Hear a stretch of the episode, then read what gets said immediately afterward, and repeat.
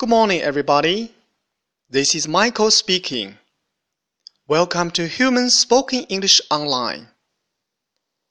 各位早安，我是 Michael 老师，欢迎来到乐成红文线上口语团 A 组。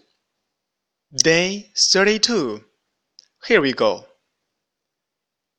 小新昨天买了一个新文具盒，今天早上一到学校就掏出来展示给小萌看，看看他们是怎么用英语交流的吧。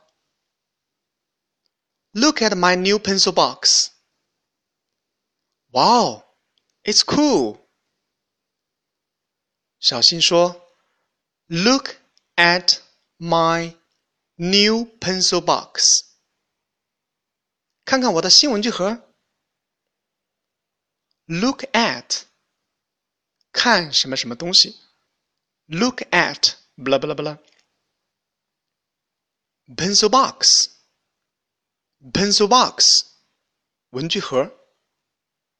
New，新的。New pencil box，新文具盒。小萌说：“Wow, it's cool.” Cool,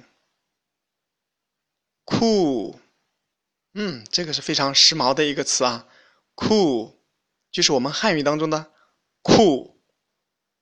你好酷啊！You are cool. OK，完整来一遍。Look at my new pencil box. Wow, it's cool.